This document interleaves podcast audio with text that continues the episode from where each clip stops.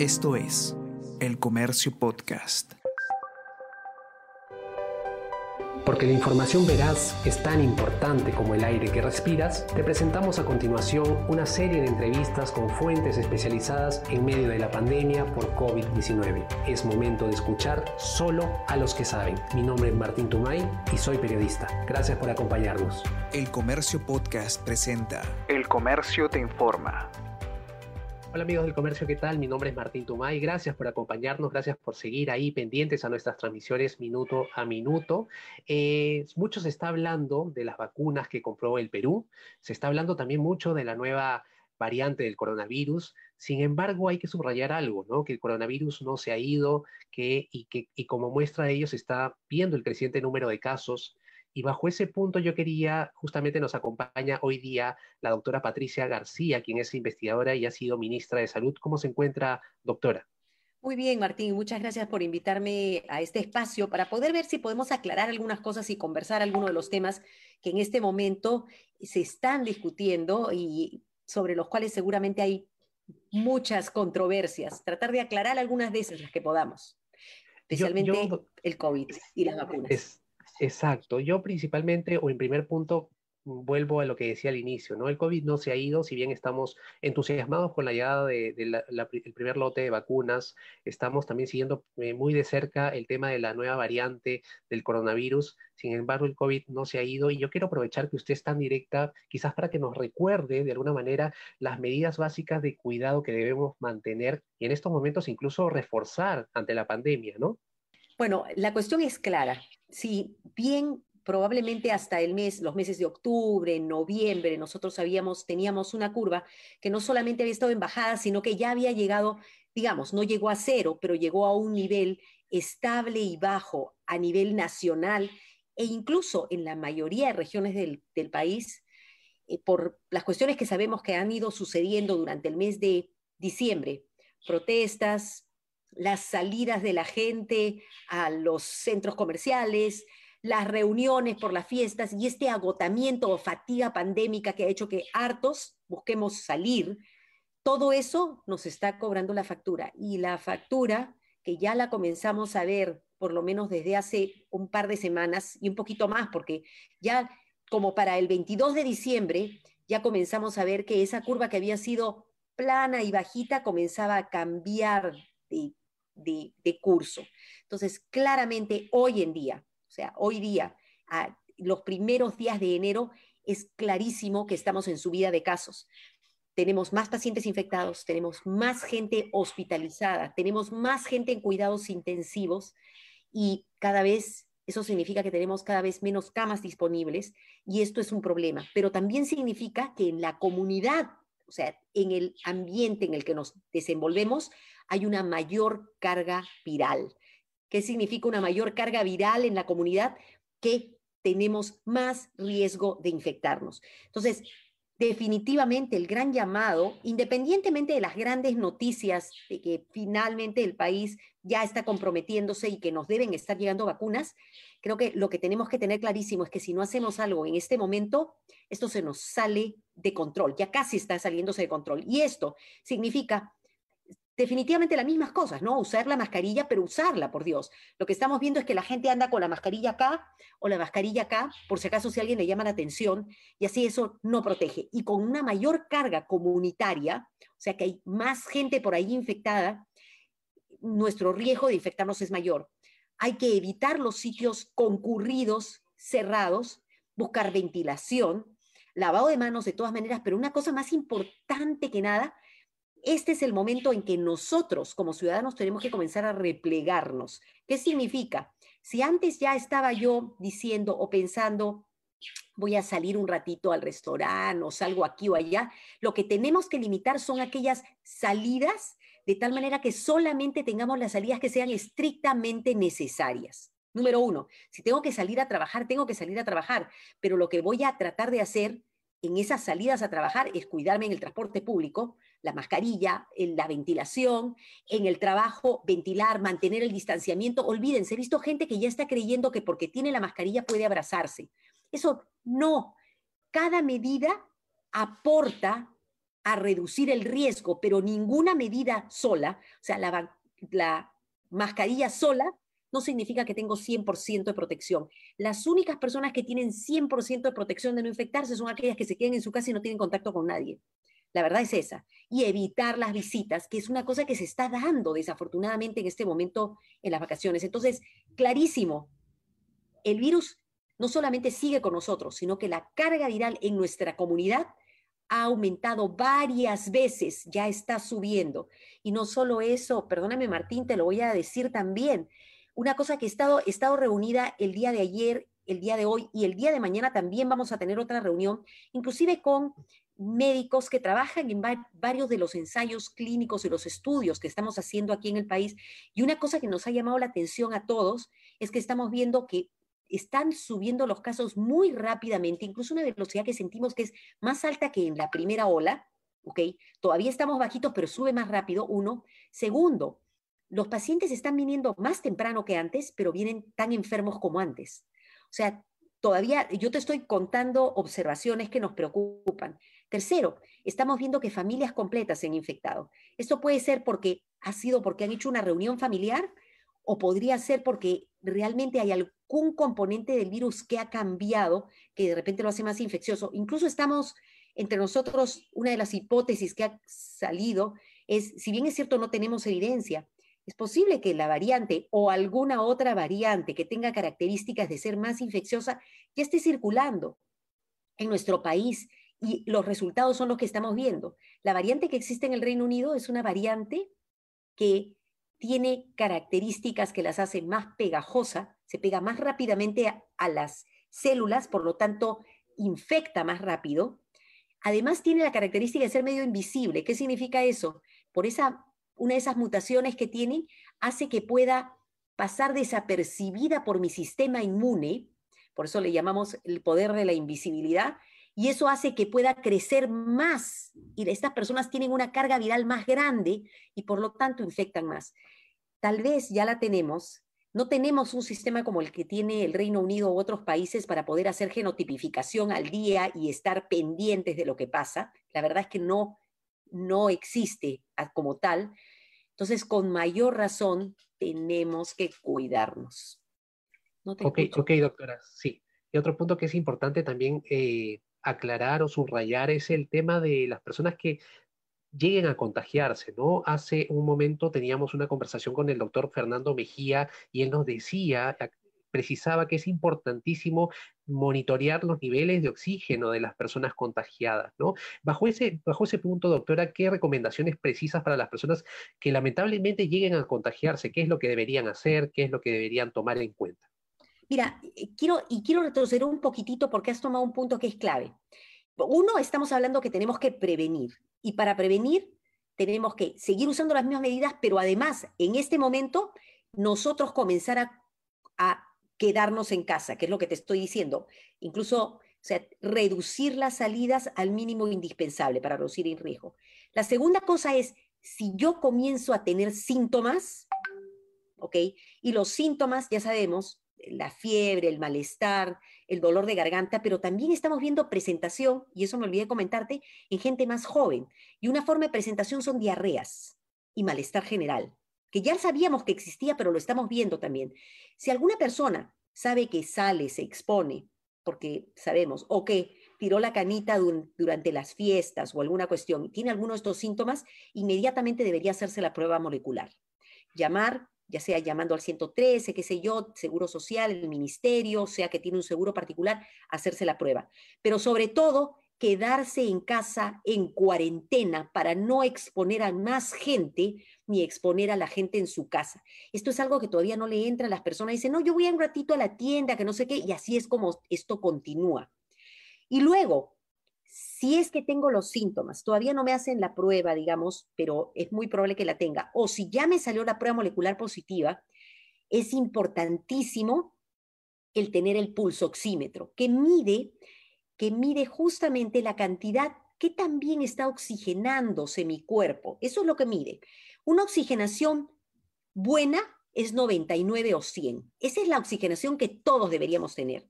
Si la oxigenación comienza a bajar un 95%, a pesar de que, por eso todo depende comparado con qué, 95% suena fantástico, pero ¿saben qué?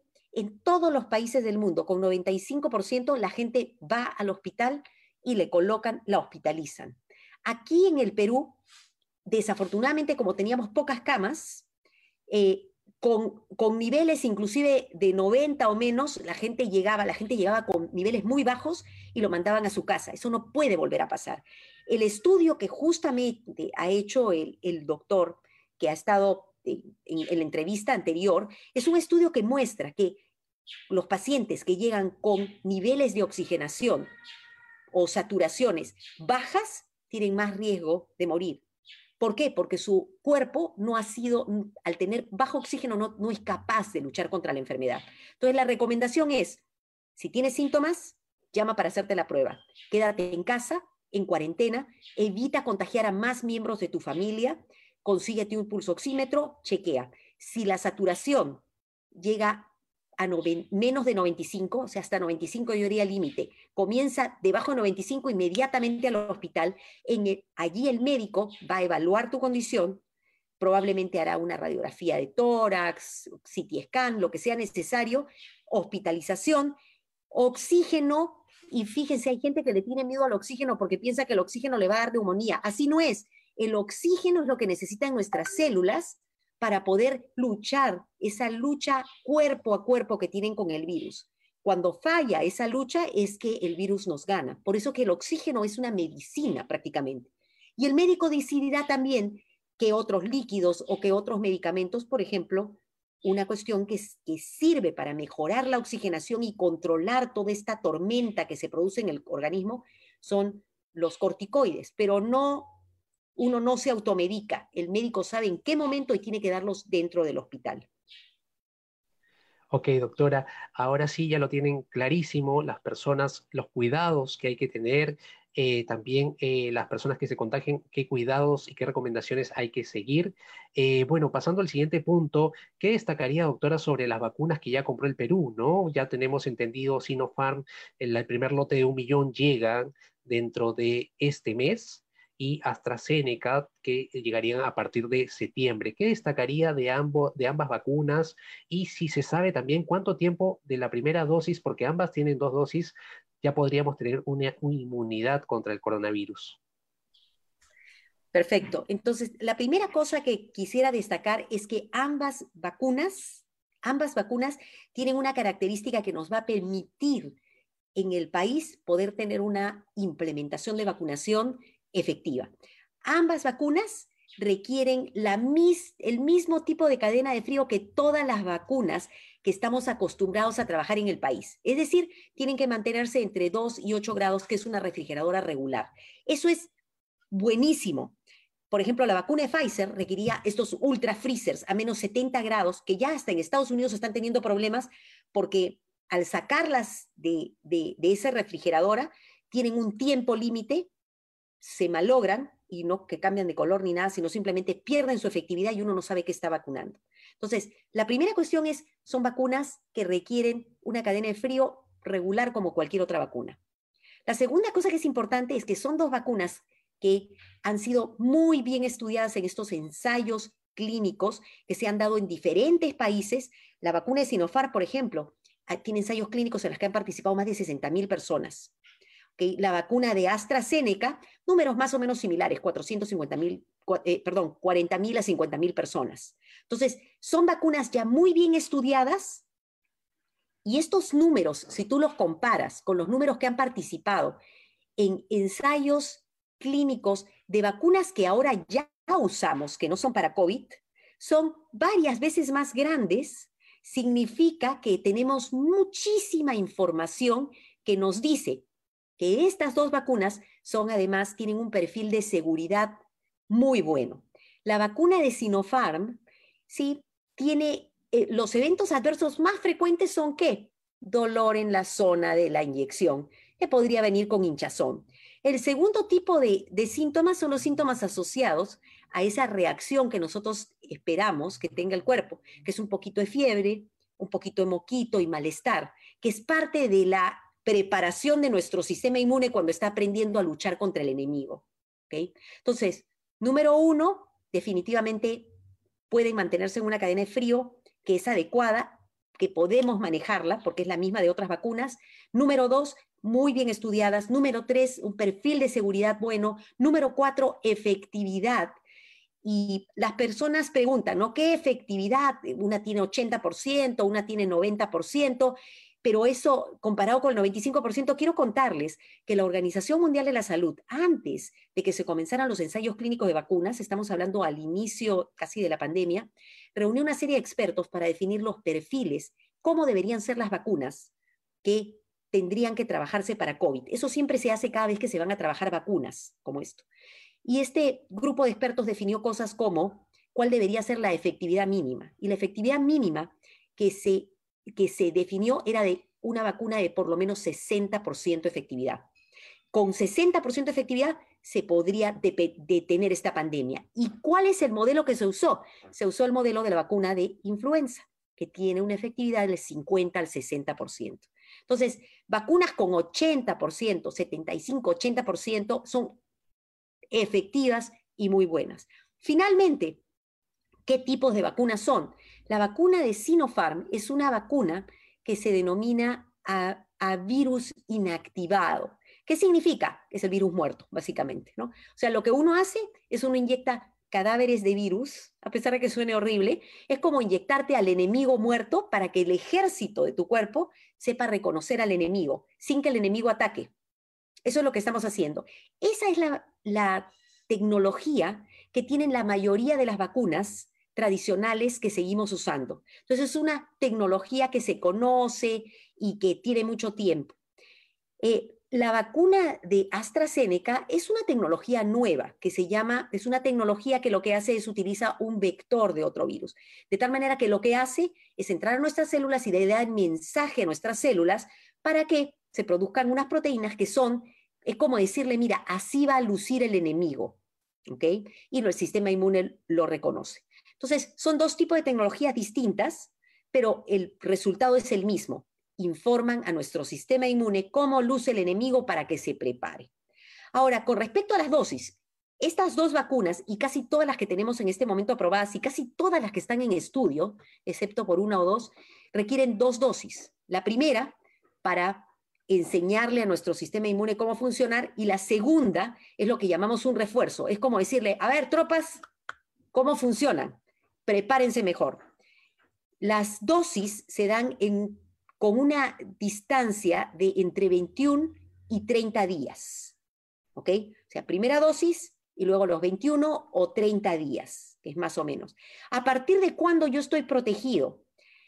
Eh, la protección usualmente comienza después de la segunda dosis y alrededor de los 20 días, a partir de los 20 días después de la segunda dosis. Digamos, la protección comienza desde, desde que me ponen la primera vacuna, pero lo que pasa es que el sistema inmune necesita tiempo para ir, formar todos, para ir formando todas esas tropas y esos soldados. Más o menos demora como 20 días. Por eso se esperan los 20 días y a partir de ahí recién se pone la segunda dosis. Y para completar este adiestramiento, se necesitan 20 días más. Eso pasa para cualquier vacuna. Cualquier vacuna que te colocan no te protege en ese momento. La protección completa se da a partir de los 20 días de la inyección. Ok, doctora, y la pregunta que viene sobre esa misma pregunta es, ¿se sabe cuánto tiempo dura la protección o no? Ya, y esta es una excelente pregunta. Lo que se ha estudiado bastante, bastante, pero se va a seguir estudiando, inclusive aquí en el Perú estamos empezando un estudio para ver inmunidad, no solamente eh, acerca de COVID, sino también vamos a comenzar a estudiar inmunidad en la siguiente temporada de influenza que se nos viene. O sea, estamos preparándonos porque también se están viendo qué cosas se nos van a venir. Entonces, se tiene bastante información y se va a seguir recogiendo acerca de cuánto dura la inmunidad en una persona que se infecta. A eso le llamamos inmunidad natural.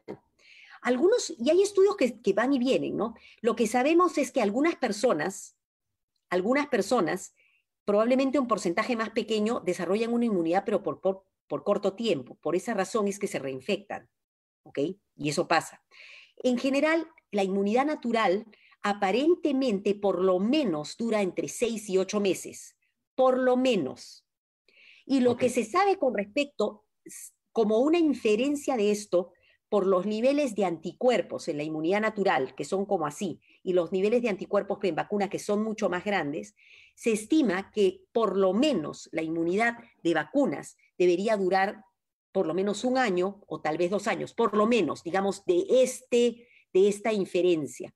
Pero la única forma de tener una real idea de cuánto durará va a ser el hacer seguimiento a todas las personas o a las personas que han participado en los ensayos clínicos, se les va a hacer un seguimiento para ir haciendo mediciones de anticuerpos.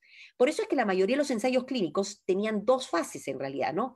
Una primera fase más corta, que nos está dando resultados, que es la fase de ver, ¿es segura? ¿Es efectiva? Y una segunda fase de seguimiento, que es más larga, a dos años por lo menos, para ver duración de la, eh, digamos, de la efectividad. Ahora, existen, se está discutiendo esto, ¿no?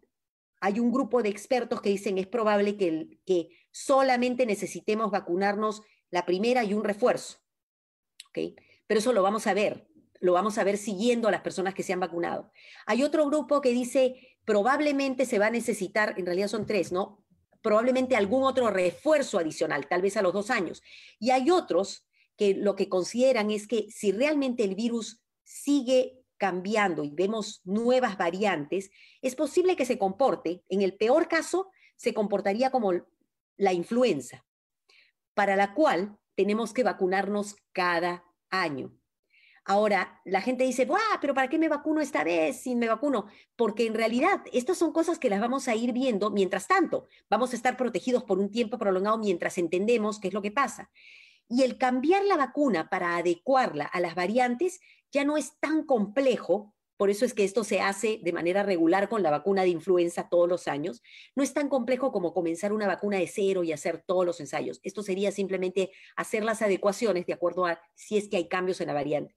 Ahora, esto muchos dicen que es poco probable porque las vacunas están dirigidas a una proteína que se llama spike, que son las puntitas de la pelota el coronavirus es una, casi una pelota que tiene puntas. Y al parecer, esas puntas, esas proteínas, son bastante estables. Al ser estables, es posible que la vacuna nos dé inmunidad por más tiempo. Así que esto es más o menos como, eh, vamos, vamos a ver qué continuará. Es como una serie que estamos viendo a medida que vamos aprendiendo más acerca de este virus.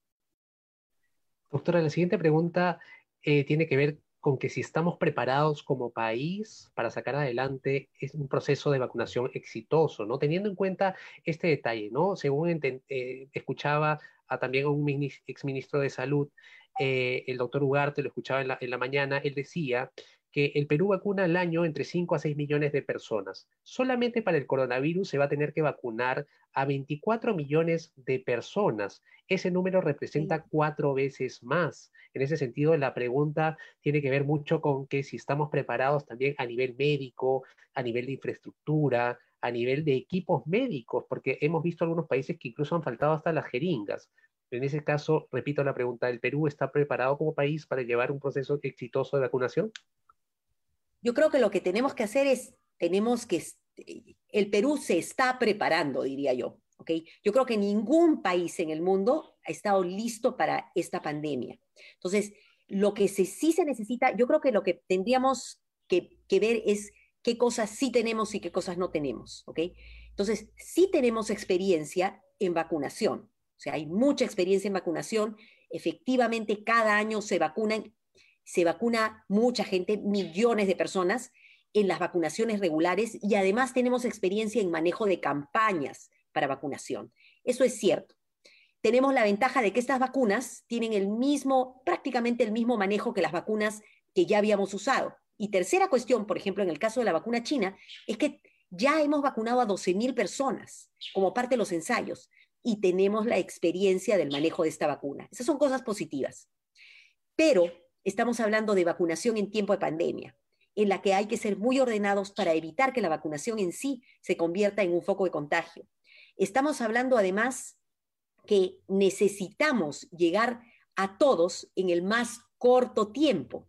Y además que esta es una vacunación, a diferencia de las que regularmente hacemos, que no es una vacunación para niños, al contrario, esto es una vacunación para adultos. Y la verdad es que siempre las vacunaciones para adultos como influenza o neumococo, siempre hemos tenido dificultades porque los adultos eh, tampoco necesariamente acuden. Entonces, te lo digo porque entre las cosas que hay que preparar, que es complicado, hay que trabajar una campaña de comunicación masiva, intensa, para poder romper mitos y que la gente tenga claro qué va a esperar con la vacuna y cómo se va a manejar esto. Eso hay que prepararlo. Segundo, el, Estado, si bien es cierto, tiene sistemas de monitoreo de eventos adversos, de vacunación, etcétera, en este caso tiene que adecuar su sistema y tiene que haber un buen sistema para que si en algún momento aparece algún tipo de evento adverso, que podría ser cualquier cosa, pueda ser analizado fríamente por los comités que existen para esto y rápidamente se puedan romper mitos, temores, porque imagínate que por alguna razón digan, yo me vacuné y me salió esto. O sea, uno puede ser coincidente o podría estar relacionado, pero alguien tiene que analizar y decidir eso de tal manera que eso no afecte tampoco el devenir de las siguientes vacunaciones. Eso es otra cosa importante. El tema de los insumos, sé que se han estado trabajando, pero hay que asegurarse que los tengamos.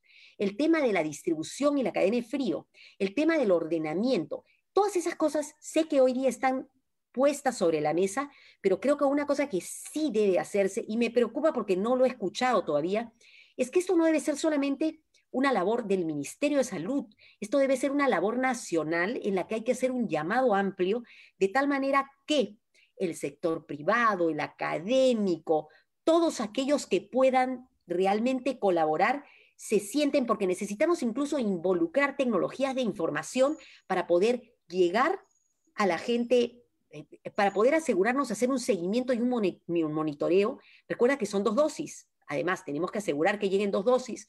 Tenemos que ver cómo le damos la vacuna a aquellos que no puedan llegar, cómo la vacuna llega a ellos. Entonces, esas cuestiones son las que hay que poner sobre la mesa. Creo que hay cosas positivas, pero creo que hay cosas pendientes que en este momento tienen que hacerse y tienen que hacerse trabajando de manera unida como país. O sea, este es el momento para que el país completo, o sea, todos los sectores, nos sentemos y podamos apoyar en la estructura que se requiere para una vacunación efectiva. Ok, doctora, justo este primer millón de vacunas, el primer lote que va a llegar es para, si, tomamos en cuenta este dato de que son dos dosis, va a ser para 500 mil personas. Eh, se va a vacunar primero al, primer, al, equipo médico, también se tiene en cuenta que en la primera línea está la policía, el ejército. Sin embargo, también hacían los cálculos en la mañana y esa primera línea es más o menos de eh, un millón de personas, ¿no? Faltaría una, dosis más de, de vacunas. En ese sentido, ¿cómo podría ser la distribución para que, quienes van a ser los primeros vacunados? De todas maneras, eh, los médicos, ¿quiénes más sugeriría usted cómo asegurar esas 500 esas 500 mil dosis, ¿no? Mira, ya existe un documento que sacó el Ministerio de Salud ya hace varios meses, no sé si me parece que lo sacó de repente en el mes de octubre o un poquito antes, en el que ya ha hecho una suerte de priorización. ¿okay? Si nosotros pensamos solamente en el personal, personal de salud, personal de salud, no llegamos, definitivamente no llegamos a un millón. ¿okay? Entonces, yo creo que definitivamente lo primero que hay que hacer es trabajar con vacunar al personal de salud, porque el personal de salud, y estoy hablando médicos, enfermeras, técnicos sanitarios, porque ese es el personal que está en la primera línea, por un lado, atendiendo a los pacientes y están poniendo cada día sus vidas en peligro, y ahorita ya lo sabemos, estamos en esta segunda ola y tienen que ser protegidos, pero además este personal va a ser clave, puntales para todo el proceso de vacunación. Entonces, yo creo que de eso no cabe la menor duda que el, primer gran grupo es todos aquellos que van a estar relacionados con este proceso de vacunación directamente por ser personal que, tiene que ver con los temas de salud. Ahora, ¿por qué algunas, preguntas, algunas personas preguntan, pero ¿por qué viene solamente un lote de un millón, qué sé yo? Recordemos que cada millón, o sea, un millón de vacunas implica ser capaces de poder manejar la logística y asegurar el almacenamiento. en el país nosotros tenemos capacidades de almacenamiento para las vacunas que ya tenemos. Se están, están llegando refrigeradoras, etcétera, pero ninguna de las vacunas que manejamos en el país llegan todas juntas a la vez, van llegando por lotes también. Entonces, uno tiene que llegar este lote porque tenemos que aprender a manejarlo, ver dónde se va a localizar, comenzar la vacunación para poder tener así más gente que pueda también, de manera más, entre comillas, protegida, comenzar a hacer todo el trabajo de las siguientes vacunaciones. O sea, esto va a ser una vacunación en cascada primero personal de salud, luego el personal de salud vacunará a los efectivos policiales del ejército que ayudarán en el orden y que seguramente también van a ayudar durante los procesos de vacunaciones y así sucesivamente. Esto está muy bien ordenado. La cuestión es que hay que asegurarse que aprendamos de lo que está sucediendo en otros países. Fíjate que la velocidad de la vacunación no ha sido lo que ellos creían porque existen circunstancias, ¿no? O sea, eh, el hecho de que cómo ordenas, pones a un número de personas y aparece un número menor, por eso es que la campaña de comunicación es importante, la información es importante. Entonces, hay que aprender y durante este primer millón de vacunas yo creo que también van a haber lecciones aprendidas para hacer las cosas mucho mejor. Queríamos preguntarle, una vez vacunada una persona eh, con las dos dosis, claro está, ya esa persona se debe olvidar del uso de la mascarilla y todos los cuidados que hemos aprendido durante el año pasado? Gracias por preguntarme eso. La respuesta es no. Y les voy a decir por qué. Ninguna vacuna, no estoy hablando solamente de coronavirus, lo que pasa es que las personas se están volviendo ahora expertas en epidemiología, en virología y ahora en vacunología, ¿ok? Ninguna de las vacunas que existen realmente protegen al 100%. No, porque no, no tenemos la vacuna perfecta, porque además la acción de la vacuna depende también de la efectividad de mi sistema inmune. O sea, no solamente es la, vacuna, lo que hace es me presenta al enemigo para que yo responda. Entonces, la efectividad tiene que ver con qué también me presenta el enemigo, pero también tiene que ver con qué también mi sistema, también mi sistema inmune responde. Entonces, ese porcentaje que deja de, y, y otra cosa más, primera cosa, no hay ninguna vacuna que sea 100% efectiva. Y segundo, esos, esa efectividad que nos ponen, 95, 80, etcétera, es un promedio que tiene además sus rangos, ¿no? Más o menos es, qué sé yo, será 95 que va de 80 a 97 o lo que sea. ¿Por qué razón? Porque estos son promedios estadísticos nuevamente porque van a depender de cómo funciona en cada persona. Esto es importante. Y recuerden, por ejemplo, cuando te dicen, ay, yo sé un método anticonceptivo, pero salí embarazado, pero mi método anticonceptivo era 99.9% efectivo, pero salí embarazada. Eso pasa, ¿no es cierto? Bueno, igual puede pasar con las vacunas. Entonces, ¿cómo hago que una vacuna finalmente pueda convertirse en súper efectiva para asegurarme una gran protección? Ahí recién, ahí viene ese concepto que todo el mundo está usándolo, pero que en realidad se usa para vacunas la inmunidad de manada. ¿Qué significa esto? Que las vacunas, el efecto de las vacunas se potencia y se hace mucho mejor si más gente se vacuna. Significa que si nosotros logramos que en nuestra población tengamos al menos el 70 o el 80% de las personas vacunadas, y este número mágico de 70 y 80 todavía no lo conocemos tan bien, probablemente podría ser más alto si la variante superinfecciosa es la que predomina al final. Entonces, necesitamos 70, 80, 90% de la gente vacunada para que todos estemos protegidos. Por esa razón es que lo que me has dicho es clarísimo. Si yo me vacuno, nuevamente lo que he hecho es he sumado otra capa más de protección a mi protección, y he aumentado mi protección de manera significativa, pero esta va a ser total solamente en el momento que completemos y que todos estemos vacunados. Y esto se está diciendo también a nivel mundial. ¿Por qué? Porque mientras haya un país que no se vacune, desde ese país podríamos comenzar a tener otra variante y podría comenzar a infectarse otra gente o ese porcentaje que no me protege la vacuna podría ser suficiente para que yo nuevamente me infecte. Entonces, no vamos a estar todos protegidos hasta que todos estemos vacunados.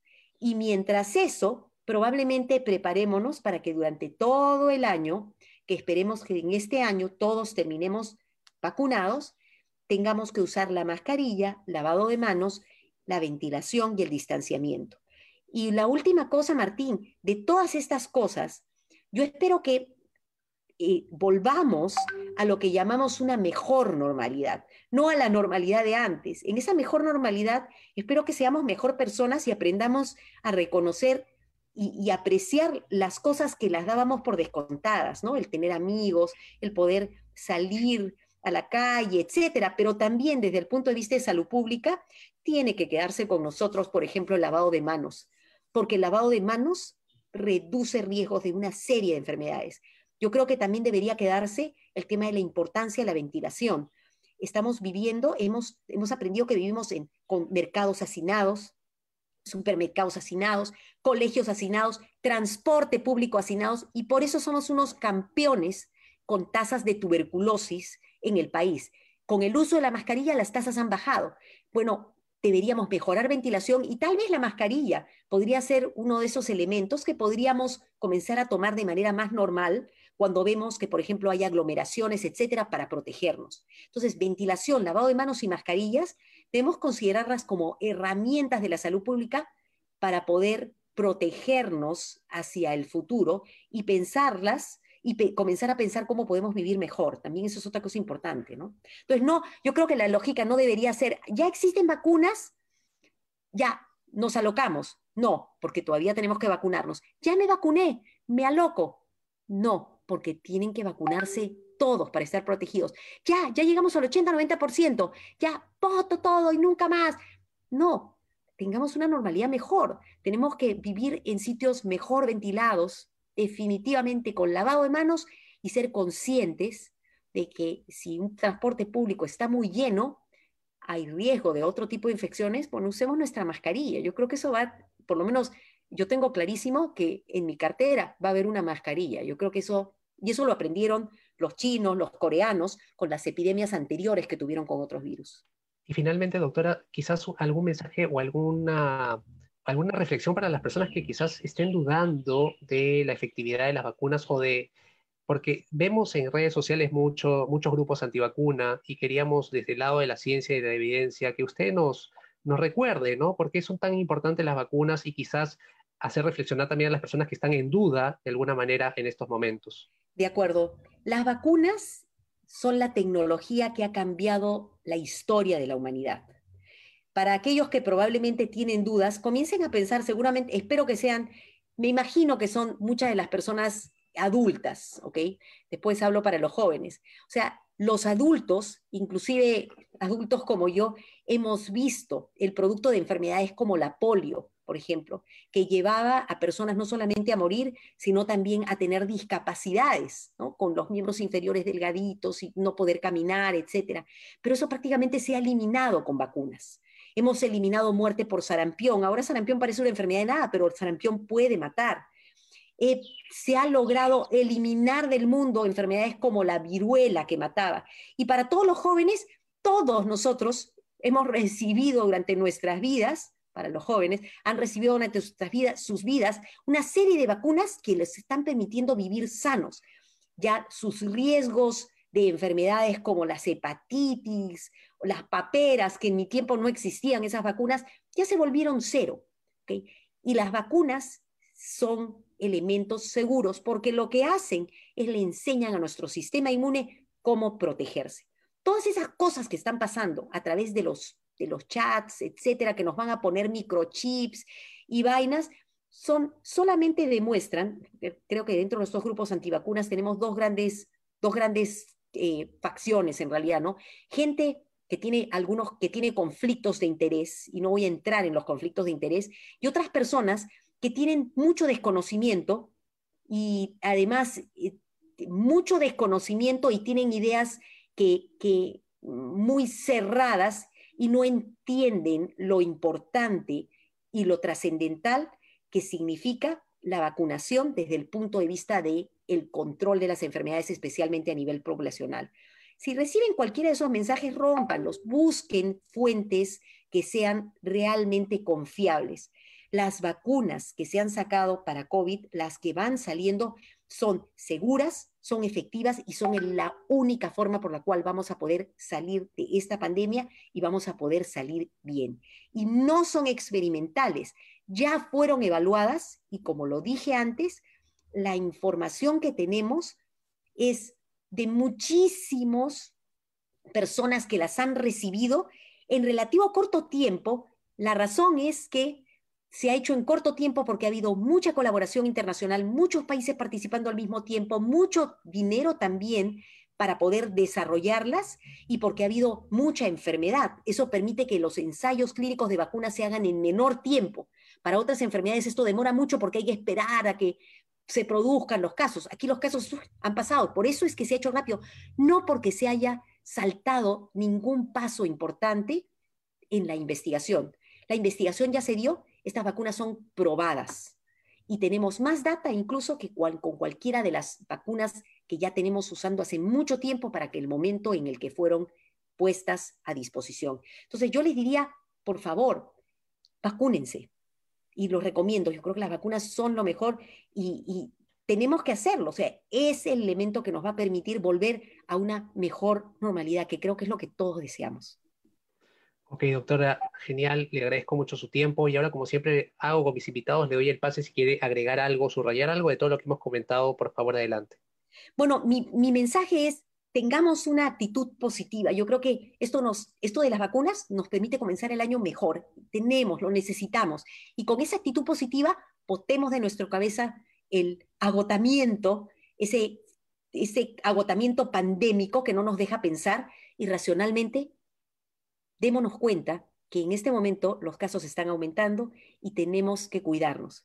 Entonces, comencemos a repensar lo que estamos haciendo, bajemos nuestros riesgos, sigamos usando la mascarilla, ventilación y todo eso, pero bajemos nuestros riesgos, no nos expongamos y esperemos que la vacuna ya está cada vez más cerca y eso va a significar un mejor futuro. Yo creo que este 2021 va a ser definitivamente mejor. Ya es mejor con esta nueva, con este nuevo mensaje, con esta nueva noticia de, la vacuna, pero si los casos siguen avanzando, y eso depende de nosotros, eh, esta buena noticia no nos va a servir mucho. Así que, por favor, no bajemos la guardia. Muchas gracias por habernos escuchado. Y ya saben, la buena información es poder. El Comercio Podcast.